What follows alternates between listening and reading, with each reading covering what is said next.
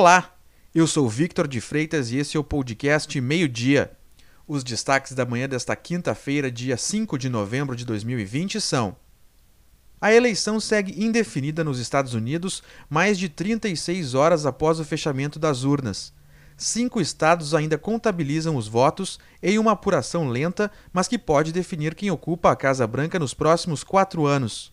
Joe Biden tem 253 delegados e, se vencer em dois, pode vencer ainda nesta quinta-feira. Já Donald Trump, que tem 213 representantes, precisa vencer em quatro dos cinco estados em aberto.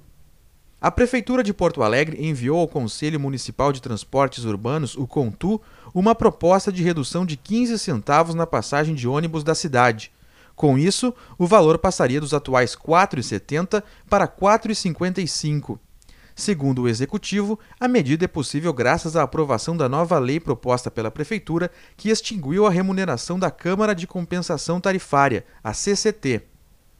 A Polícia Federal sequestrou 20 milhões de reais em bens pertencentes a uma organização criminosa ligada ao tráfico de drogas no Vale dos Sinos na manhã desta quinta-feira. A operação Antracnose tem como objetivo combater a lavagem de dinheiro do tráfico internacional de drogas e crimes contra o sistema financeiro nacional.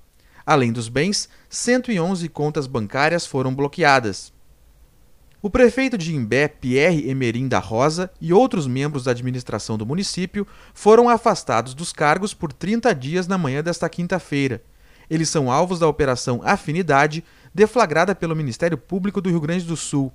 É investigado um esquema criminoso cuja finalidade era o favorecimento de empresários locais e de familiares do prefeito em certames públicos.